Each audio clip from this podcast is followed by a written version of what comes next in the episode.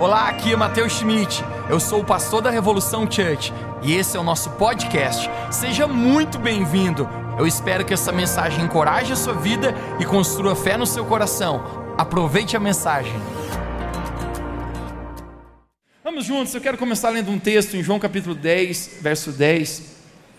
João capítulo 10, verso 10. A palavra de Deus nos diz assim, um texto bastante conhecido diz assim, João capítulo 10, 10: O ladrão vem apenas para roubar, matar e destruir. Porém, Jesus disse: Eu vim para que vocês tenham vida e a tenham em abundância. Você pode dizer comigo: o ladrão vem para matar, roubar e destruir. Mas Jesus veio para que eu tenha vida e a tenha em abundância tema da minha mensagem hoje, eu poderia pregar para Kids hoje. É o ladrão da alegria. O ladrão da alegria. Você poderia fechar seus olhos e orar comigo? Querido Jesus, nós te agradecemos, Pai, pela tua palavra que vai ser compartilhada aos nossos corações hoje.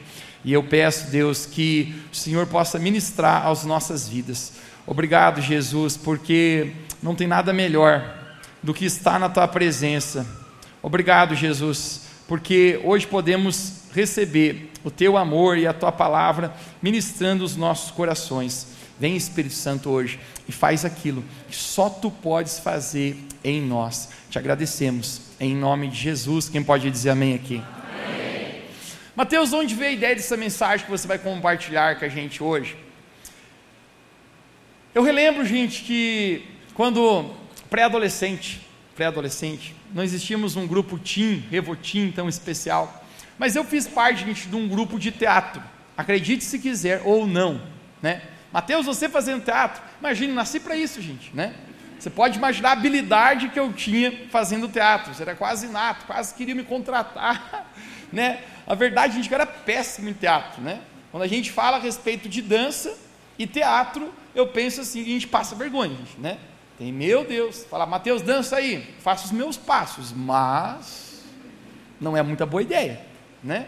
Quando você pensa em teatro ainda, eu atuando é terrível. Mas nós fazíamos parte de um grupo de teatro, gente, nós fazíamos uma peça que se chamava O Ladrão da Alegria. Você pode dizer comigo, é o Ladrão da Alegria. Essa peça era interessante, gente, né? Obviamente eu não tinha o personagem principal, mas existia, né, três pessoas, que elas tinham três alegrias. Um, a alegria de um era a namorada. E aí ele desfilava com a namorada, ele dizia, é, minha alegria, minha namorada, ele caminhava para lá, caminhava para cá. E de repente a gente via um cara assim, vestido de preto, encenando o teatro, e roubava a namorada do cara. E roubava a alegria dele, consequentemente, ele ficava ali triste, chorando, chupando o dedo.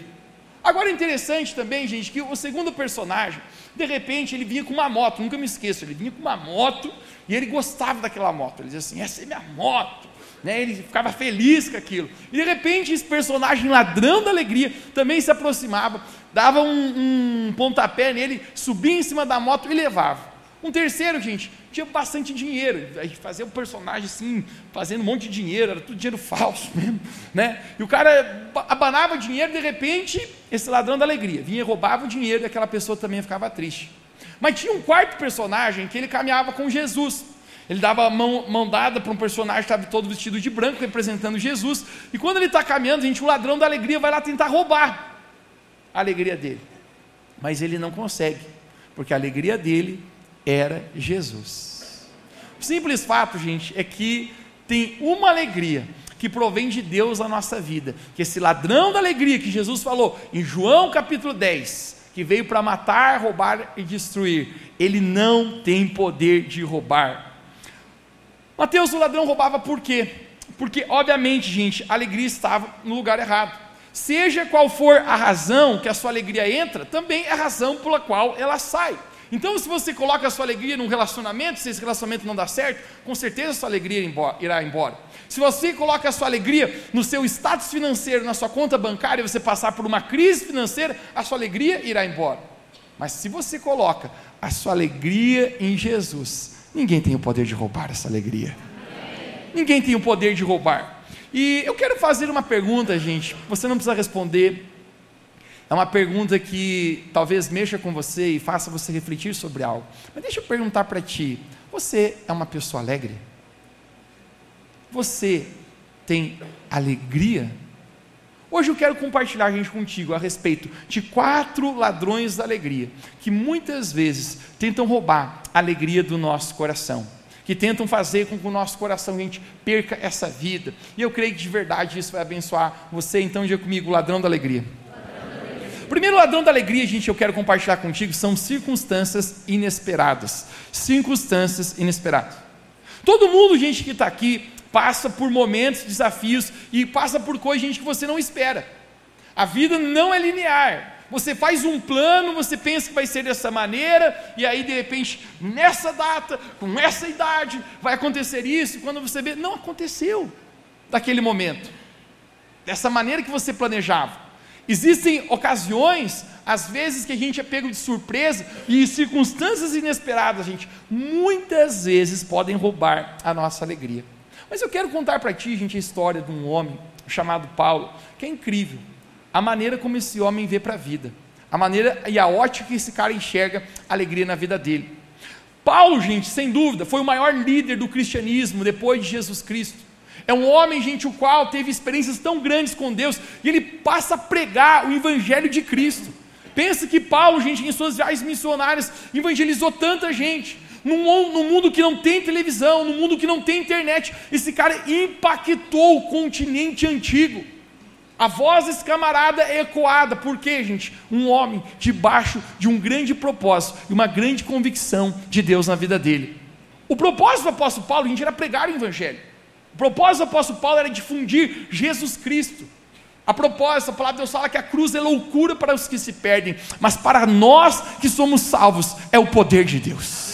Quantos aqui foram salvos pela loucura da pregação de Jesus? Isso é o poder na nossa vida. Parece loucura para muitos crer em Jesus, mas você que foi alcançado com essa palavra, você conhece que é a verdade. Jesus falou: Eu sou o caminho, a verdade e a vida. Paulo tem um propósito. Porém, eu quero ler para você em Filipenses capítulo 1, verso 12.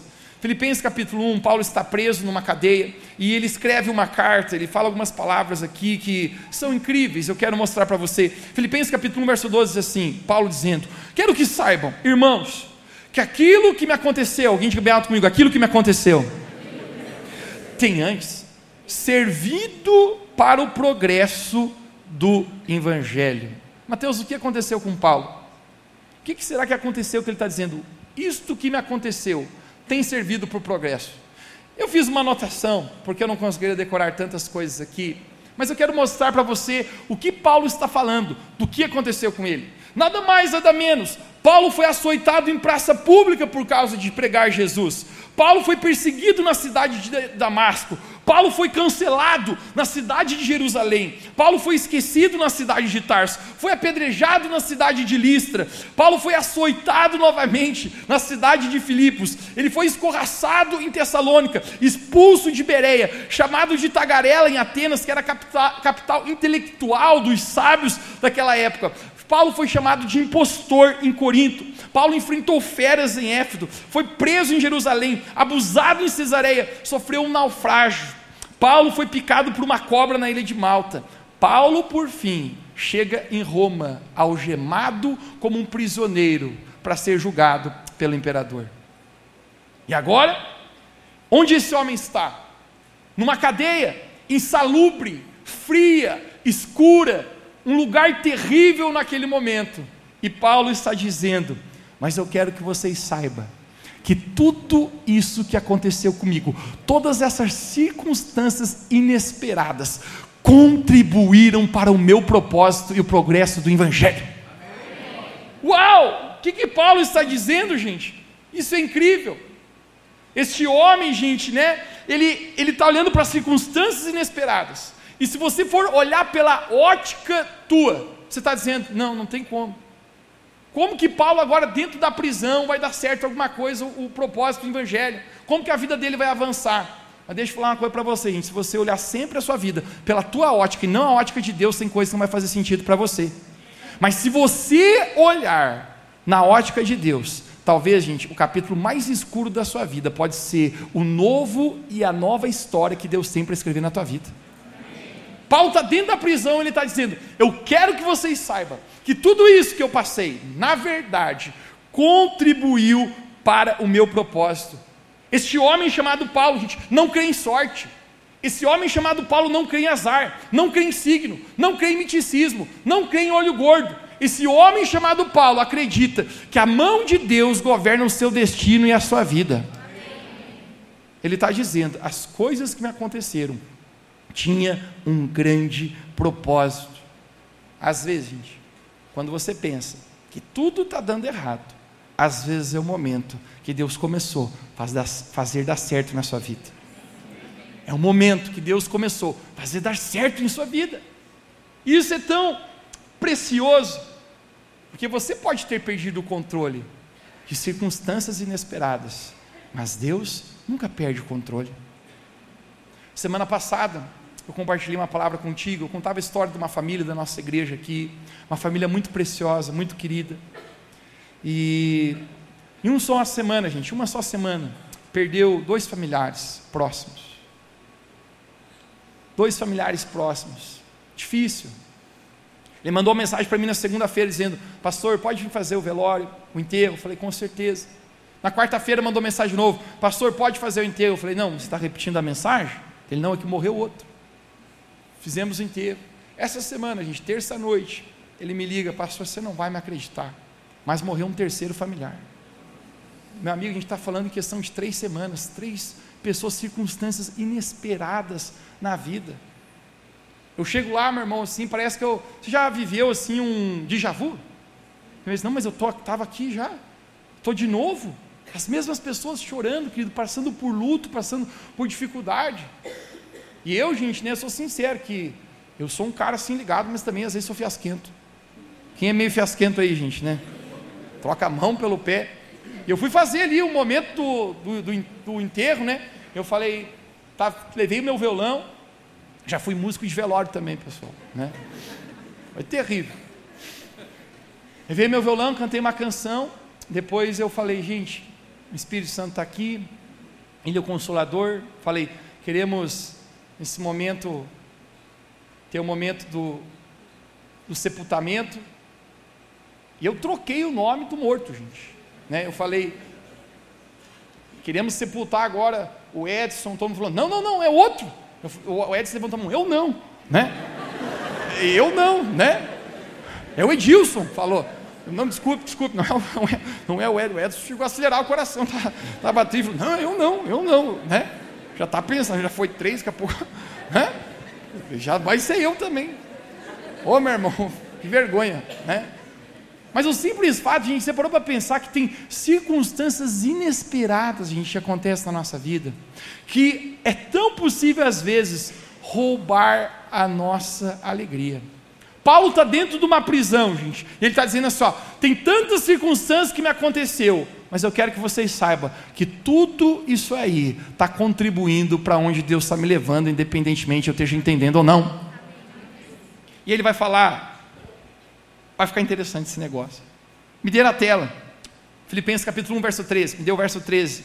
Ele diz assim: Como resultado, tornou-se evidente a toda a guarda pretoriana, guarde essa palavra, guarda pretoriana, e a todos os demais, que eu estou na prisão por causa de Cristo.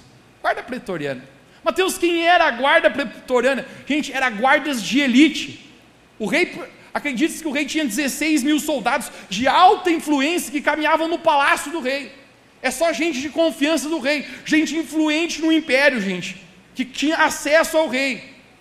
E Paulo, gente, está lá, e ele está dizendo assim: todos esses guardas aqui, a elite de Roma, todo mundo está sabendo por que, que eu estou preso. Eu estou aqui por causa de Jesus Cristo.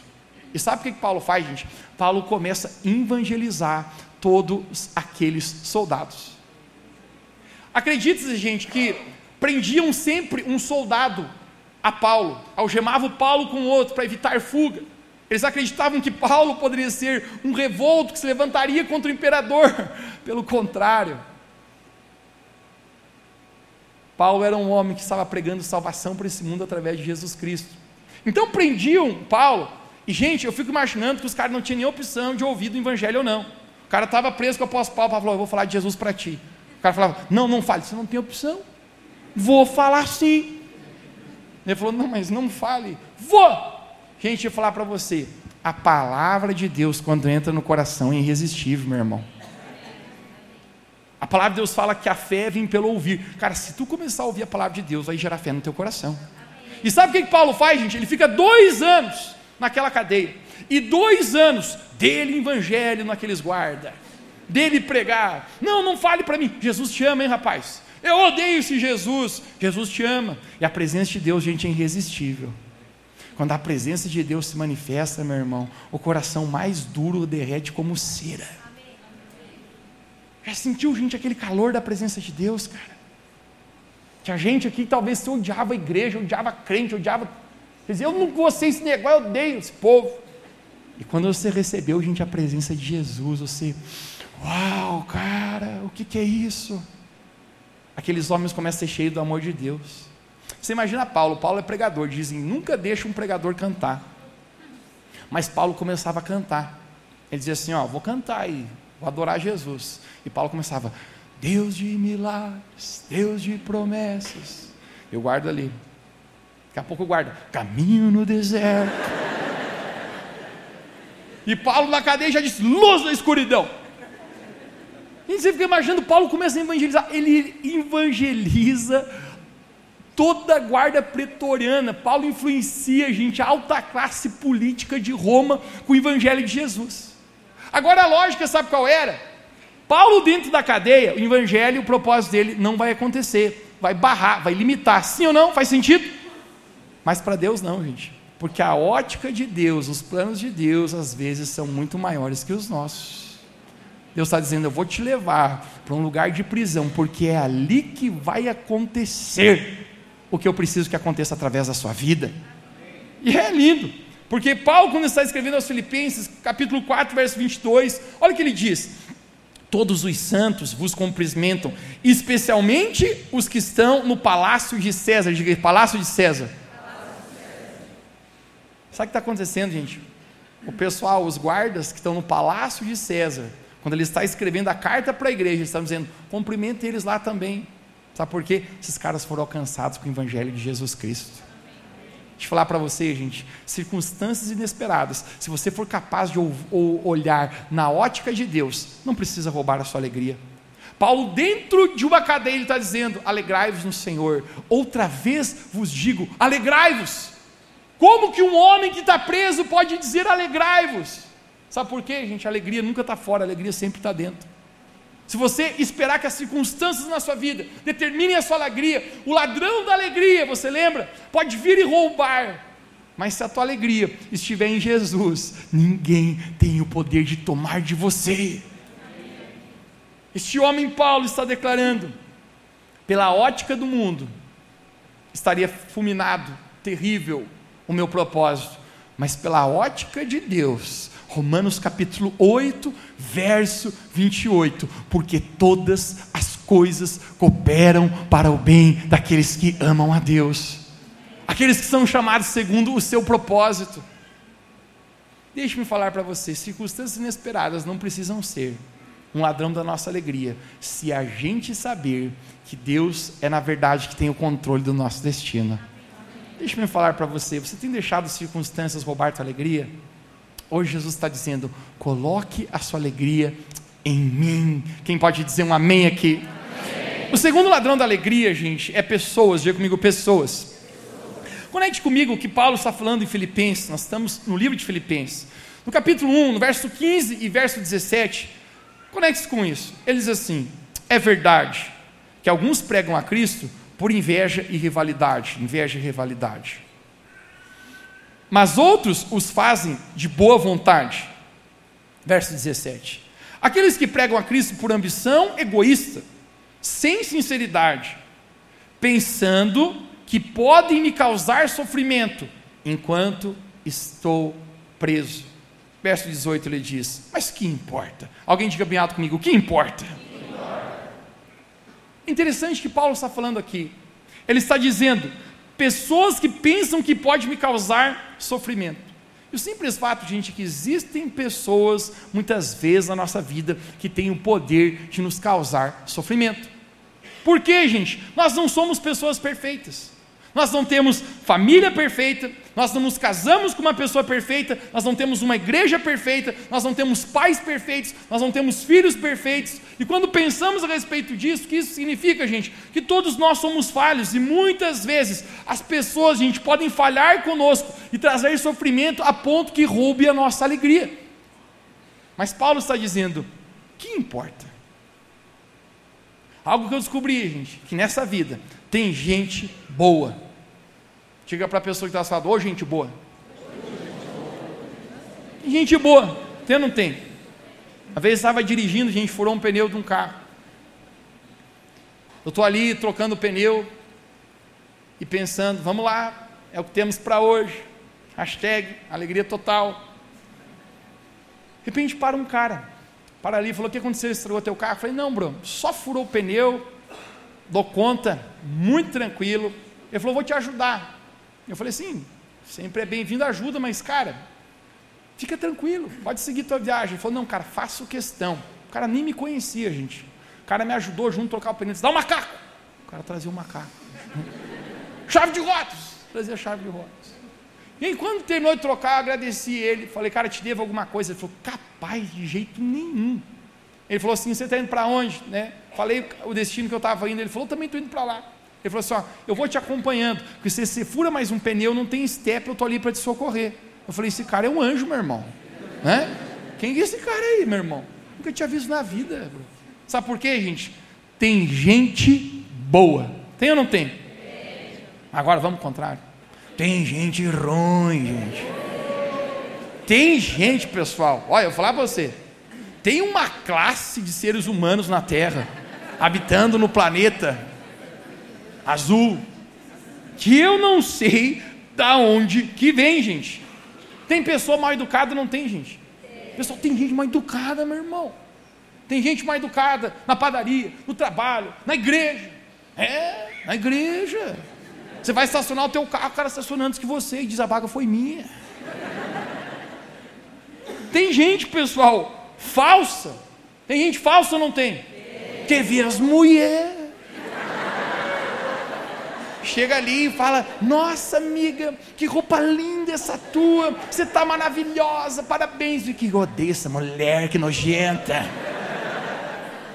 Mano, tem gente falsa, tem gente falsa.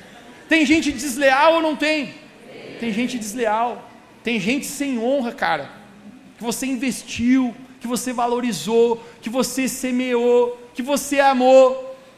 E vai embora sem te dar tchau e está falando mal de você. Tem gente assim nessa vida, gente. Pessoas que fazem coisas más para prejudicar outras pessoas. Meu pai dizia para a gente, quando a gente era moleque, falava: rapaziada, vocês têm que pensar uma coisa. Vocês têm que ser inocentes no que é mal, e ser excelente no que é bom, mas tenha olhos, que nem todo mundo tem um bom coração, às vezes, como vocês têm. Ele falava, vocês não verem mal em muitas coisas, que às vezes tem pessoas que são mal. A palavra para isso, a gente sabe o que é? Discernimento. Tem muita pessoa, cara, carregada de ciúmes, de inveja. Tem pessoa, meu irmão, que não tem capacidade de se alegrar com a alegria dos outros. Vê o camarada de carro velho e fala, é um miserável, sei, coitado, né? Comendo o pão que o diabo amassou. E o cara compra um carro novo, é um ladrão, pode estar tá roubando esse desgraçado aí.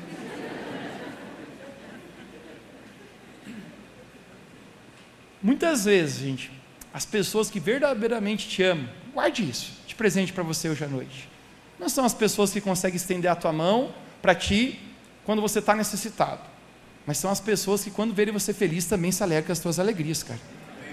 Isso aqui é nato do ser humano. Você vê um cara ralado ali no chão, você conseguir estender a mão, bro. Aí tem muita gente que vê gente feliz, cara, e não consegue sorrir junto. Não consegue dizer, cara, a alegria desse aí é a minha alegria. Que bom se ele está bem, cara. Que bom se ele foi promovido. Que bom se ele desencaiou e andou. É a minha alegria. Agora falar para você, gente. Se eu fosse perguntar para ti, tem pessoas ruins tem pessoas boas. Mas que tipo de pessoa você é para as outras pessoas? Você é uma pessoa que abençoa A tua vida abençoa as pessoas que estão perto de você? Ou você, como o apóstolo Paulo fala, é uma pessoa que traz sofrimento para as pessoas que estão ao seu redor? Um cara, cara, que eu admiro na Bíblia, é um camarada chamado José, diga comigo José. José, foi escolhido por Deus para ser o pai natural de Jesus aqui na terra. Grande responsabilidade ou não? Gente, José era um homem muito íntegro, era muito correto. A Bíblia fala que ele estava noivo de Maria, né? Estava ali com a Mariazinha, pronto para casar. Eles ainda não tinham tido relação sexual, estavam se guardando para o casamento, estão ali naquele momento noivos, e de repente um anjo aparece para Maria e fala: Mulher, você vai conceber a luz a um menino, esse menino é o Filho de Deus. O poder do Espírito Santo do Altíssimo vai te envolver e você ficará grávida de um homem que se chamará o Cristo, Salvador de todo mundo. E sabe o que acontece, gente? Maria fica grávida. Eu fico imaginando a gente lá chegando para José para dar a notícia para o José. Talvez receosa, pensando: será que o cara vai acreditar? E ela chega para José um dia e fala: Zé, preciso falar para ti. Eu tô, eu tô grávida, Zé. E o Zé fala: Ué, mas eu nem encostei nessa menina. Engravidada pela mão, será? E Maria diz: Mas fique tranquilo, Zé, eu estou grávida do Espírito Santo. A gente fala uma coisa para você: quem, quem, é homem aqui? Cadê os homens aqui hoje à noite?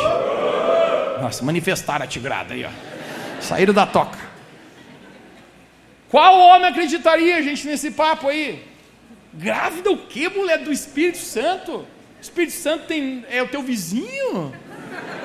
Qual, qual, qual, é o nome do Ricardão? Paulão? Quem que é esse Espírito Santo aí que eu. Gente, sabe qual é o simples fato, cara? José não acreditou. José pensa assim: Espírito Santo é o caramba, isso aqui é o espírito do chifre chegando crescendo em mim. Fui corno, meu Deus. O Zé, a gente está destruído. Eu vou falar uma coisa para vocês, gente. Normalmente em relacionamento, quando alguém, gente, é pisado, é machucado, é traído, é desleal, se sobe uma coisa ruim, não é? E assim, eu já vi pessoas, gente, assim, que fica assim, com uma gana, com, com xinga e odeia e traz os sentimentos mais terríveis e primitivos, gente, dentro de uma pessoa. Mateus, qual é a reação de José? Ah, agora que eu quero falar para você, gente. Sabe o que José faz? A Bíblia fala que no meio da noite, ele pega a mochilinha dele da Tome coloca a roupinha dele, coloca a roupinha dele e sai no meio da noite quietinho. Mateus, por que, que José está falando isso? Na cultura que eles estavam, gente, dos judeus, você lembra em João capítulo 8, quando Jesus tem que impedir uma mulher que foi fragada em adultério de ser apedrejada até a morte? A famosa frase que você conhece, que você conhece, Jesus falou: quem não tiver nenhum pecado, atira a primeira pedra. Jesus defende uma mulher, pula na frente. Cara, seria o mesmo caso de Maria. Se José põe isso na Rádio Clube de Jerusalém, Maria podia ser, gente, apedrejada até a morte. Sabe o que José está falando? Cara, não quero provocar dano nessa mulher, não quero difamá-la. Está aqui minha roupinha, a minha malinha da Tome. Vou botar meu fonezinho de ouvido, AirPods aqui. Vou botar uma música depressiva porque fui corno. E no meio da noite, José sai, gente. Está saindo da vida de Maria de presente para ti, gente. Normalmente você não conhece uma pessoa quando ela chega na sua vida. Você conhece realmente quem é uma pessoa no momento que ela está saindo. Aí você vai ver o caráter da pessoa. Você vai ver realmente quem ela é, gente. Sabe o que acontece, gente? José está no meio do caminho. Aparece o tal do anjo Gabriel para ele fala: Zé, deixa eu contar algo para ti, meu irmão. Tu não eres corno. Tu não tem chifres, é. Realmente Maria está grávida é do Espírito Santo. A gente acha que nunca teve um homem tão aliviado assim. Ai, obrigado, Senhor. E José volta a gente para Maria dizendo: Me perdoe, my love. Mozão, era verdade. Era verdade, mozão está grávida de do filho de Deus. Eles se casam, gente. Jesus, o Salvador do mundo, vem ali. Mas sabe o que eu consigo aprender, pessoal? O caráter e integridade de José nos seus relacionamentos, mesmo quando pessoas ele achava que estava causando dano. Cara, ele continua amando, honrando. Tem muitas pessoas, a gente, vão causar dano na nossa vida. Deixa eu perguntar para você: você é o tipo de pessoa que abençoa as pessoas ao teu redor ou causa sofrimento nelas? O fato, gente, que muitos de nós vamos encontrar pessoas ao nosso redor, gente, que vão ser obstáculos, que vão causar até sofrimento às vezes na nossa vida. E se a gente não aprender, gente, algo muito importante, que é exercer perdão, você pode ser bem alto comigo, diga exercer. Perdão. Isso vai roubar a sua alegria. Exercer perdão, gente, é uma necessidade para nós na nossa vida. A propósito, não existe cristianismo sem perdão. Jesus falou que se você quiser entrar no reino dos céus, você precisa perdoar aqueles que também estão devendo para você. O céu, gente, é um lugar para pessoas que foram perdoadas e para pessoas, gente, que também perdoaram. O céu é para esse lugar. Agora, gente, muitas vezes vai ter pessoas que vão machucar você, que vão ser desleais, que vão causar sofrimento para você. Sempre atrás, conversava com uma menininha de 8 anos de idade, gente. Ela falava para mim assim, pastor, tem um monte de gente ao meu redor que faz mal para mim. Ela perguntava para mim assim: não tem uma coisa que eu possa fazer, estalar o dedo e sumir tudo esse pessoal? Eu falei para ela: eu também queria essa forma, minha filha. Se você descobrir, me ensine. Queria fazer assim, ó, vai-te embora. Não tem como. Eu falei para ela: a chave na tua vida é você sempre aprender a perdoar. Jesus conta uma parábola sobre perdão, você sabia? Em Mateus capítulo 18. Essa parábola ficou conhecida como a parábola do credor incompassivo. O que não deveria se chamar uma parábola, deveria se chamar uma hipérbole isso. Jesus conta um exagero aqui. Jesus conta a respeito de um homem que devia 100 denários, digo meio alto um dia, 100 denários, para o rei. Mateus, o que era o denário? Um homem trabalhava um dia para ganhar um denário. Então nós estamos falando a respeito de três meses e dez dias de trabalho. Esse cara devia isso para o rei. O rei chama ele e fala: Me paga o que você me deve. O cara fala: Rei, eu não tenho como pagar a dívida. O rei falou assim: Eu vou mandar te prender. E nesse momento, sabe o que ele faz, gente? Ele se ajoelha diante do rei, ele pede por compaixão, diz: Por favor, perdoe minha dívida. Sabe o que, que o, rei, o rei faz, gente? Ele sente compaixão e perdoa aquele homem. Tá bom, tá perdoado, vai-te em paz, não deve mais nada, nem um denário para mim. Quando esse camarada está saindo, Jesus conta essa história, ele chega na esquina e ele encontra um outro cara, meu irmão, né, que, que devia para ele uma quantia muito menor. Muito menor. E ele fala: me pague, me pague o que você me deve. E nesse momento, gente, a Bíblia fala que esse cara diz: Não vou te perdoar, você deve me pagar o que você me deve. Esse cara não tendo com o que pagar, gente. Diz que ele foi e jogou este homem na prisão. Uau! O rei ouviu a história que Jesus contou. Falaram para o rei: Sabe aquele homem que saiu da tua presença agora há pouco? E você perdoa a dívida dele, essa dívida enorme. Ele falou: Sim. Esse cara encontrou um homem agora mesmo na esquina, com uma dívida bem pequena, e mandou o cara para a cadeia. Gente, disse que o rei ficou muito enfurecido, Jesus falou. E nesse momento ele diz: Você irá para a prisão, porque você não deveria ter a mesma misericórdia que foi te dado com este homem. Entregou ele para os verdugos para ser atormentado. Porque quando a gente não perdoa na nossa vida, a gente vai atormentar o nosso coração. Agora, as medidas, o valor de dinheiro que Jesus está falando aqui é 10 mil talentos e 100 denários. Diga comigo: 10 mil talentos e 100 denários esse dinheiro não é usual para ti. Então você não consegue entender a analogia do que Jesus estava falando. Jesus fala, gente, que esse homem devia 10 mil talentos. 10 mil talentos para esse rei. Gente, Mateus, o que é 10 mil talentos? Um talento, gente, era 35 quilos de ouro. Então, se a matemática não mudou, faz a regra de 3. Esse camarada devia, gente, 350 mil quilos de ouro. Sabe qual é o contexto, pessoal? A dívida é impagável. O cálculo bem certinho é se é um talento por dia de trabalho, esse cara precisava trabalhar 150 mil anos para pagar a dívida para o rei. Tem como pagar, gente? A dívida é impagável. Eu falar para você, gente. Foi essa dívida que Jesus perdoou na nossa vida. Eu e você tínhamos uma dívida impagável com Deus. E sabe o que Jesus faz? Ele vai lá e paga o preço por nós. Ele morre na cruz por nós. Jesus ele paga o preço que eu e você jamais conseguiríamos pagar. E quando Jesus ele morre, a dívida está sendo paga. Mas sabe qual é a analogia? Ele encontra um homem que deve apenas três meses e dez dias de trabalho, e ele não perdoa. Em outras palavras, Jesus está dizendo, cara, vocês foram muito perdoados por Deus, uma dívida impagável. Por que, que você não está perdoando uma dívida por teu próximo muito menor do que aquilo que você foi perdoado? Gente, perdão é uma necessidade para todos nós na nossa vida. Quem pode dizer amém aqui? Se o perdão não é apenas um mandamento de Jesus, gente, o perdão também é uma inteligência emocional. Acompanhe comigo o raciocínio. Quando você guarda mágoa de uma pessoa, é como se tivesse algemado com essa pessoa. Você leva essa pessoa 24 horas para o teu dia. Então você chega em casa para tirar uma soneca, você deita e a pessoa se deita do teu lado que você está amargurado. Você chega na mesa para comer e essa pessoa se assenta na mesa contigo e rouba a tua fome. Você sai de férias, ela entra no banco de trás e ela estraga as suas férias. Você leva a pessoa para dentro de ti. Então a única maneira, gente, para ser livre de um ladrão da alegria, que são pessoas muitas vezes que causam sofrimento na nossa vida por atitudes ruins, por falta de caráter, é ter a decisão de perdoar. Quem pode dizer um amém aqui? Amém. Perdoar. Se você não decide perdoar o ladrão da alegria, através de pessoas, a gente muitas vezes vão roubar você. Terceira coisa, terceiro ladrão da alegria, se chama pecado. Você pode dizer como diga pecado? Este é um grande ladrão da alegria. 2 Pedro 2,19, eu quero ler contigo. 2 Pedro 2,19.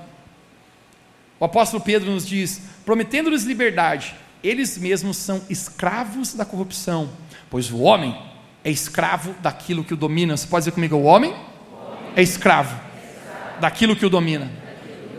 O pecado, gente, promete para você liberdade. Diz: faça o que você quiser, seja livre, o que te der na cabeça. E aqui o apóstolo Paulo está dizendo: o pecado está te prometendo liberdade, está te prometendo uma sensação de você estar livre, mas na verdade ele vai te escravizar. Na verdade, ele vai levar você para dentro de um buraco.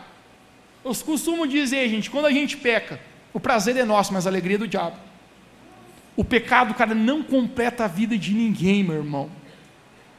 A Bíblia conta a respeito de um rei chamado Davi, um homem que foi realmente incrível. Certa vez, Davi, ele está no terraço do seu palácio, no momento que os homens estavam na guerra, a Bíblia fala. De presente para você, guarde no seu bolso. Nunca deixe de estar no lugar onde Deus chamou você para estar. Porque o lugar, o momento que você está no lugar que Deus não chamou para você estar, é o momento que você faz besteira, bro.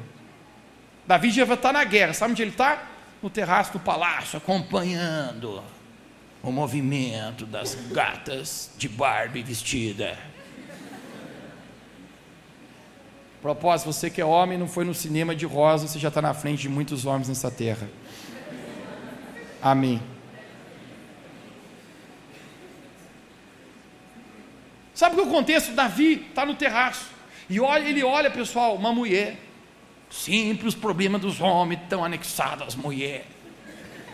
Ele olha uma mulher, gente tomando banho. No rio. Mateus, a menina é bonita. Mas devia ser um avião daqueles. O homem é tentado pelos seus olhos, gente.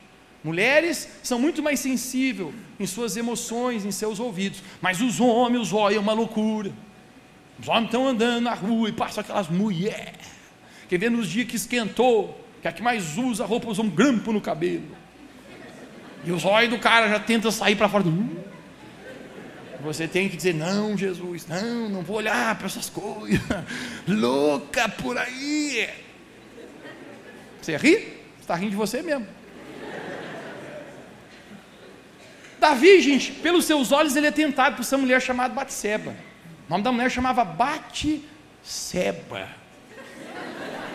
Vou falar mais nada, né, gente? Eu tenho comigo que ela era meio asiática, assim, meio japonesa. Por que, Mateus? Batseba vai ser o quê? Uma, uma loira, uma morena? Os olhos. Mas a mulher devia ser um avião, porque Davi, gente, era rei. Então Davi tinha esposas, não tinha lei contra você ter mais de uma esposa. Davi tem várias esposas, gente. Né? Totalmente abençoado naquela época. Não tente isso hoje. Está contra a lei de Deus. Tem uns irmãozinhos até hoje. Não, Mateus, está valendo até hoje, está valendo aqui para você ó, um dia. Você descendo no alçapão lá, com o chifrudão lá. Não, mas achei que podia. Pode, pode descer o alçapão lá, ó. Teu lugar. Uh! Davi, gente, tinha muitas esposas bonitas já. Mas sabe o que acontece, querido? O pecado na nossa vida nunca encontra a rapa, o fundo, cara. Sempre corrói mais. Davi olha a mulher e pensa assim: nossa, acabou de postar um storyzinho de biquininho. Bro, que bronze! Davi é o rei, cara. Chama os servos e diz: manda a menina chamar ela, que essa que ela quer subir no terraço. Gente, com certeza essa menina também não era boa gente. Essa mulher é casada com um homem chamado Urias. Chamado Urias. Se a mulher é direita, o que, é que ela faz? Desculpe, sou casada, vai-te embora daqui. Mas tem mulher que é pro crime, gente. Sabe o que essa mulher faz, gente? Sobe no palácio do rei, está pensando, o rei me chamou, aquele meu marido, aquele pobre, está na guerra. Vou para o palácio do rei. Me chamou com o carruagem de BMW ali, já tinha na época a marquinha. E vai gente para o palácio. Que, que faz Davi, gente? Se deita naquela aquela mulher, peca, em imoralidade sexual, adultera com aquela mulher e aí, meu irmão, sabe o que vai acontecer? O pecado vai entrar na vida de Davi e vai esculhambar. Porque o pecado, a gente falar para você, ele pode até ser prazeroso na hora, mas depois ele vai roubar nossa alegria, nossa paz. A história, gente, é que essa mulher, depois de algum tempo, chega para Davi e fala assim: Ô Davi, imagino, não tem teste de gravidez, a menstruação da mulher atrasa. Ela fala: Davi, olha meu filho, faz dois meses já, tal da menstruação não vem, com certeza eu estou grávida. Davi pensa, o que, que eu fui fazer, bro? Pecado, mano, nunca vai compensar na nossa vida. Sabe qual é o problema, gente? A Bíblia fala que um abismo chama outro abismo. Davi vai tentar consertar o erro. E ele diz assim: chama o marido dela que está na guerra, Urias. Chama Urias. E ele fala: olha o plano maquiavélico, cara, que Davi está traçando com essa mulher.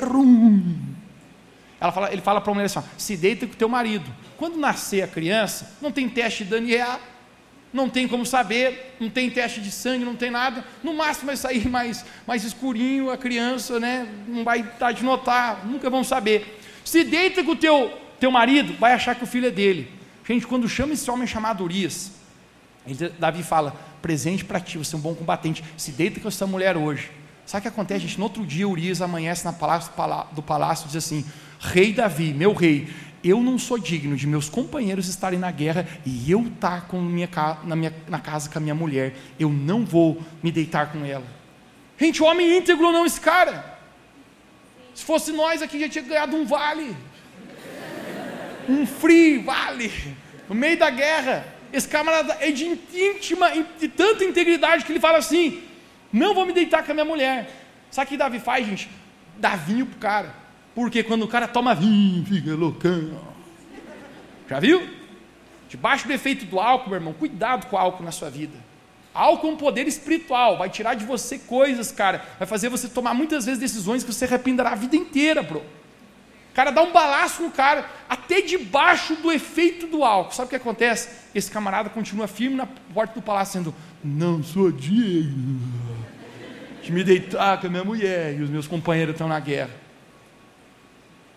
Só um parênteses aqui, gente. Esse cara era um bom cara não era Urias, esposa dessa mulher? Demais, cara. Qual foi o erro desse cara então? Ah, presente para ti, meu irmão. Cuidado com a pessoa que você vai escolher, meu irmão, para viver a vida inteira.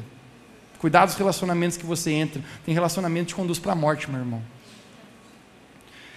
Rei Davi põe a carta de execução na própria mão dele, porque ele sabe que ele é um homem íntegro e não vai abrir a carta. Diz Urias, entrega para o general essa carta. Quando ele chega de volta novo na batalha, a carta está dizendo assim: põe Urias no pelotão de frente. Quando o combate vir, recua o pelotão.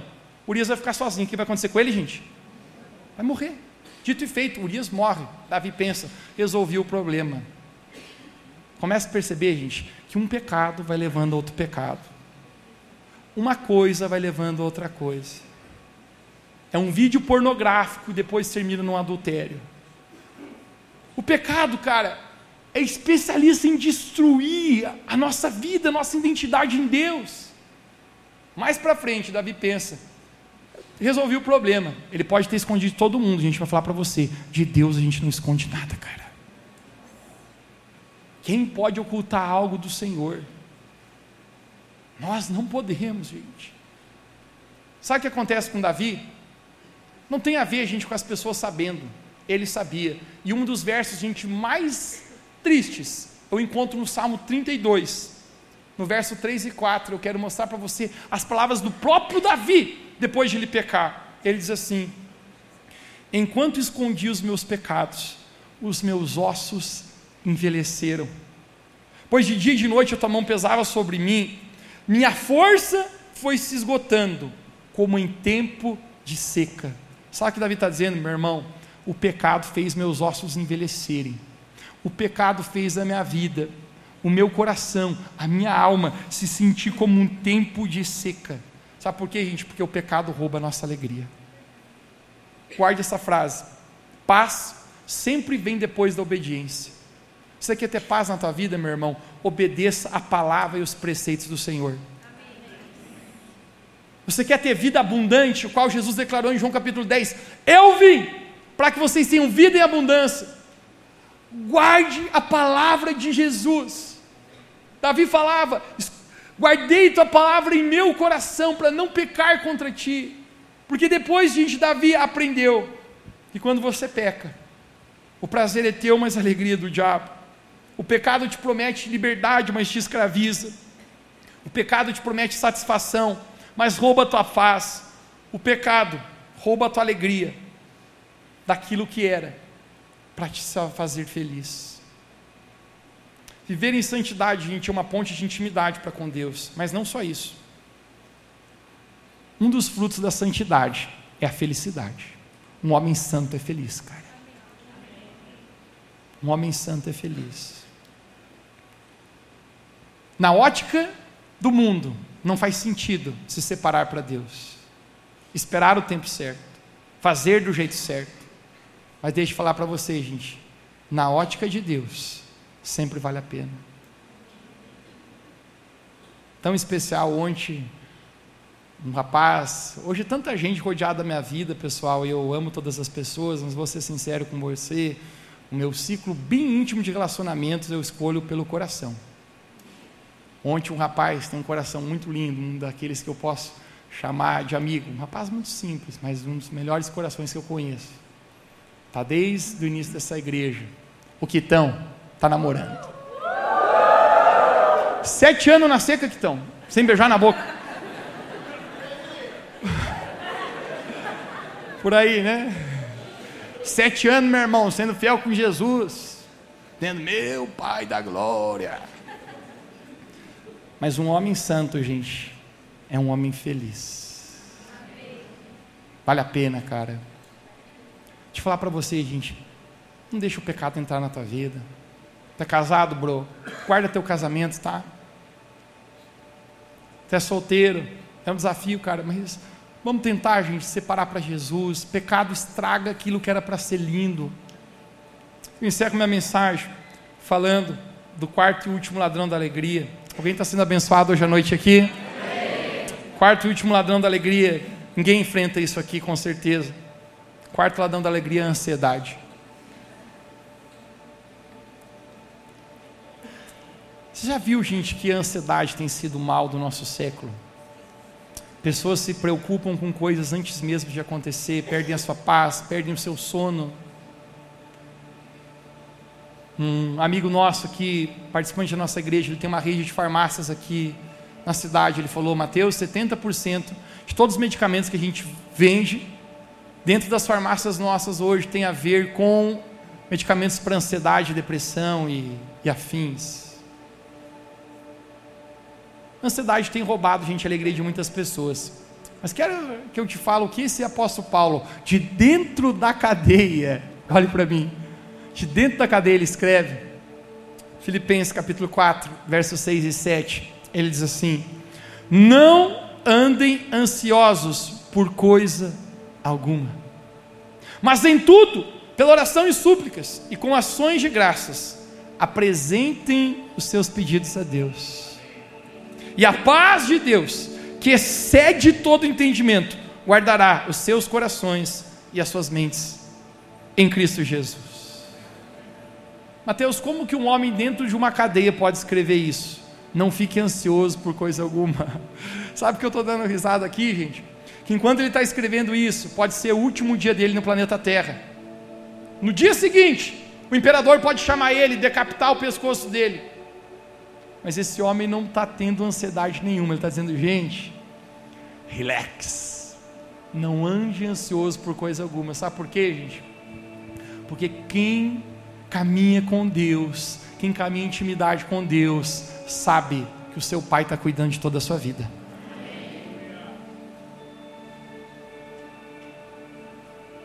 Quantas pessoas lidando com tanta ansiedade? Mas se você se aproximar de Deus, se você for íntimo de Deus, você descobrirá um Pai. E aquilo que Jesus fala em Mateus capítulo 6. Jesus dizendo: a pessoa mais ansiosa nessa terra não tem o poder de acrescentar um côvado à sua vida. Mateus, quanto que é um côvado? 5 centímetros na nossa medida.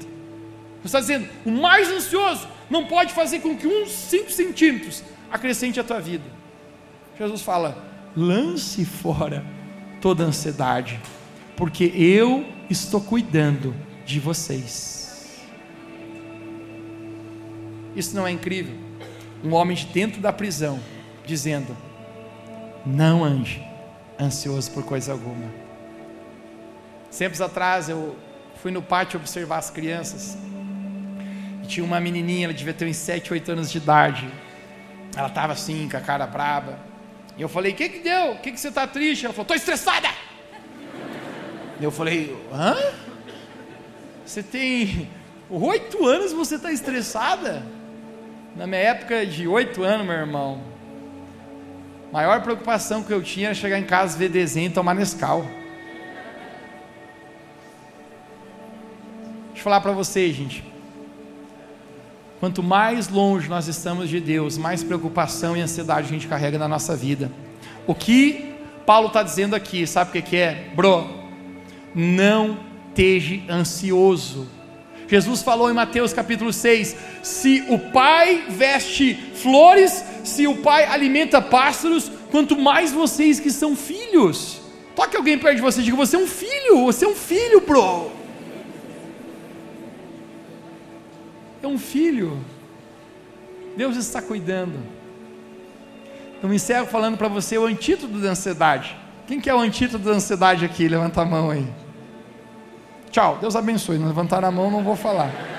Quem quer a gente levantar a mão aí? Olha o que o apóstolo Paulo fala. E dá agora tua atenção para encerrar. Não ande ansioso por coisa alguma, mas em tudo, pela oração e súplicas e ações de graça. Diga comigo, diga oração, e ações de graça. Cara, muitas vezes a gente vai enfrentar ansiedade, mas sabe o que ele está falando? Se ajoelha aos pés de Jesus e diz assim: Jesus, tudo conturbado aqui dentro. Você não vê o que às vezes a gente, a gente não entende nossa própria confusão? Irmão, já teve vezes na minha vida assim que eu, que eu sentei no meio fio, gosto de sentar em meio fio. E eu estava tão confuso comigo mesmo que nem eu mesmo me entendia. Aí você diz, Jesus, tu entendes melhor o meu coração do que eu. Eu quero orar e te entregar a minha ansiedade, eu quero entregar todos esses problemas que estão tá acontecendo na minha vida. Eu quero confiar em Ti, Jesus. Quando você coloca isso para Jesus, você entrega isso para Deus, sabe o que Deus está fazendo, gente? A palavra de Deus fala, e a paz de Deus que excede o entendimento. Porque tem uma paz, cara, que não vem das circunstâncias aqui fora, tem uma paz, cara, que vem de Deus na nossa vida. Aqui fora pode estar tudo errado, mas se você tem a paz de Deus, você está tranquilo porque não são as circunstâncias que determinam o que vai acontecer aqui dentro, é aqui dentro que vai determinar as circunstâncias aqui fora. O apóstolo Paulo fala: coloque as suas orações, suas petições e também ações de graça. Diga comigo, ações de graça. Porque oração você pede, mas ações de graça você agradece. Sabe que é ação de graça? É mesmo sem você entender toda a treta que está acontecendo, você começa a dizer: Deus, obrigado. Porque eu não entendo o que está acontecendo, mas eu sei que todas as coisas estão cooperando para o meu bem. Deus, eu não sei porque está dando tudo errado, meu trabalho, essa crise, mas eu sei que o Senhor está me ensinando alguma coisa, Jesus. Eu quero te louvar, eu quero te adorar. E quando você começa a adorar a Deus, derramações de graças, Deus eu entrego a minha vida. Vou falar para vocês, a ansiedade não consegue ficar. Ou a ansiedade está presente e ações de graça não estão, ou ações de graça está presente e a ansiedade tem que ir embora. Porque quando você derrama ações de graça na presença de Deus, a paz que excede todo entendimento vem sobre a nossa vida. Não deixe, cara, esse ladrão da alegria, ansiedade roubar, roubar a tua paz, roubar a sua ansiedade. Estou compartilhando essa palavra contigo, gente, porque eu creio que talvez muitas pessoas tenham sido roubadas pelo Senhor, pelo inimigo aqui, roubada por esses ladrões. Eu estou falando isso contigo porque eu já fui muitas vezes roubado. Eu já acordei muitos dias sem alegria. Acordei muitos dias com circunstâncias inesperadas que eu pensava, meu Deus, por que mais um dia? Mas deixa eu declarar para você, gente, a nossa alegria vem do Senhor Jesus. Eu encerro isso hoje declarando as palavras do apóstolo Paulo dentro da cadeia. Ele diz: Alegrai-vos no Senhor. Ele diz: Outra vez vos digo, alegrai-vos no Senhor. Que nós possamos, a gente, viver uma vida com os olhos no Senhor, e a alegria do Senhor é a nossa força. Quem recebe essa palavra, diga amém onde você está. Fica de pé comigo no seu lugar para a gente orar junto. Eu gostaria que você levantasse as suas mãos bem alto, bem alto. Deixe suas coisas na cadeira, ninguém vai pegar nada seu. Esqueça as pessoas que estão do seu lado, levante suas mãos bem alto, feche seus olhos. Esqueça todo mundo que está ao redor, é apenas você e Deus agora. Levante as suas mãos para adorar Jesus, para dar ações de graça a Ele. E aí onde você está agora com as suas próprias palavras, aquilo que Paulo mandou fazer, eu gostaria que você começasse a fazer. Declarar orações ao Senhor e dar ações de graças, com as suas palavras, baixinho, mas deixe você mesmo ser capaz de ouvir suas palavras. Comece de Deus, obrigado por isso aqui. Deus, obrigado por essa luta que eu estou. Deus, obrigado porque isso aqui eu não entendo na minha ótica, mas na tua ótica eu sei que o Senhor está trabalhando na minha vida. Eu sei que o Senhor tem um propósito com isso. Vamos lá, Revo Church, é o seu momento, é o seu momento, é o seu momento, é o seu momento agora. Entregue ao Senhor. Entregue ao Senhor a sua vida. Santo Espírito, Santo Espírito, Santo Espírito, Santo Espírito vem nessa noite. Santo Espírito, sopre aqui nesse lugar. Agora mesmo sopre nesse lugar. Eu sinto Jesus tirando tristeza do coração de pessoas hoje aqui. Eu sinto o Espírito Santo declarando uma palavra de alegria. Algumas pessoas aqui fizeram companheirismo, parceria com a tristeza. E Jesus está dizendo: essa parceria na sua vida com a tristeza, eu estou encerrando aqui nessa noite. Eu vim para que você tenha vida em abundância.